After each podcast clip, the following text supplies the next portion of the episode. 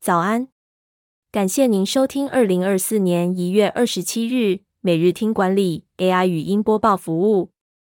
本单元每周精选近期最受欢迎的商业新闻和职场话题。欢迎您至 Apple Podcast 或 Spotify 搜寻每日听管理，并订阅节目，还能一次浏览过往集数。另外，只要在经理人官方 LINE 聊天室输入“听书”两个字，就能解锁限量的隐藏优惠。本周首则精选的报道是：KPMG 调查，台湾执行长看好市场景气，但仍旧担心五大风险。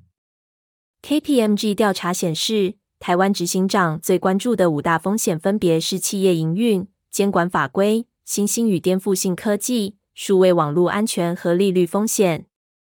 百分之八十二执行长对未来三年的国家景气发展感到有信心，然而，仅有百分之五十二的受访者对全球景气发展感到看好，超过百分之五十的执行长将生成式人工智慧视为首要投资重点，但仍有疑虑。超过七成执行长认为 AI 藏有危机，并认同需要适当监管以平衡风险与效益。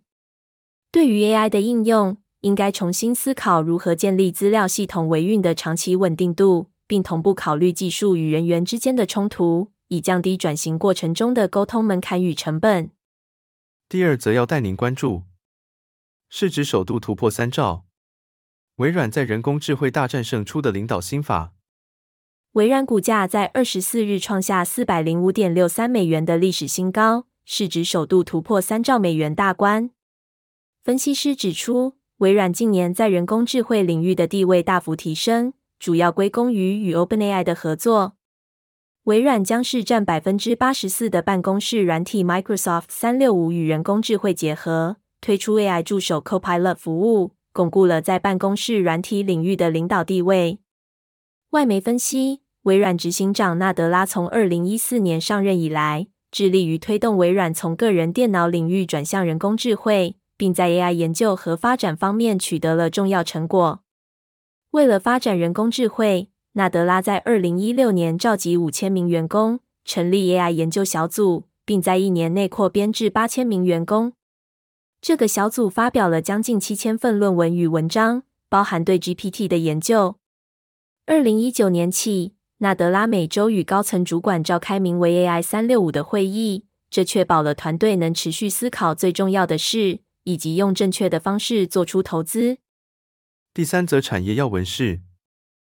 首家优衣库无印良品宣布撤出，高雄汉神百货柜位大换血，下一步有迹可循。高雄汉神百货近期传出消息，优衣库和无印良品将撤出该商场。优衣库预计在二月二十日停止营业，无印良品则在二月二十九日结束营业。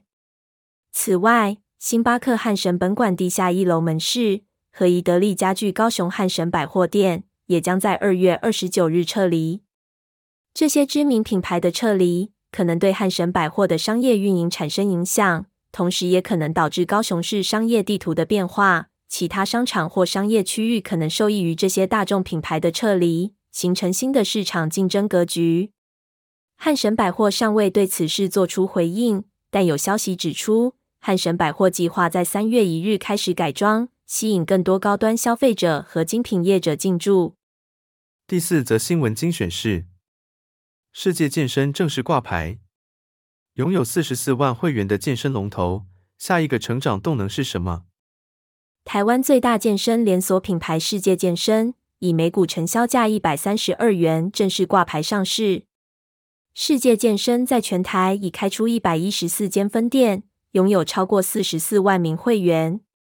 虽然上市首日一开盘就跌破承销价。但世界健身人乐观看待，计划在未来五年内展店一百间，并评估进军东南亚市场的机会。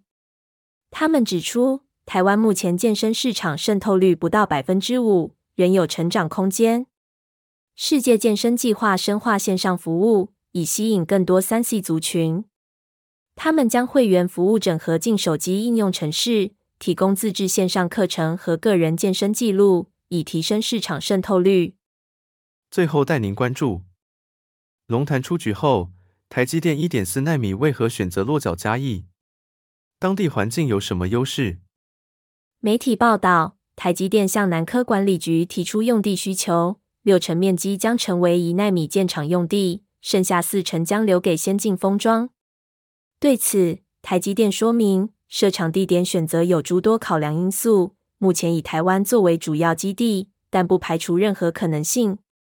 嘉义县长翁章梁则表示，欢迎台积电投资嘉义，并表示嘉义有机会成为西部走廊最具竞争力的城市。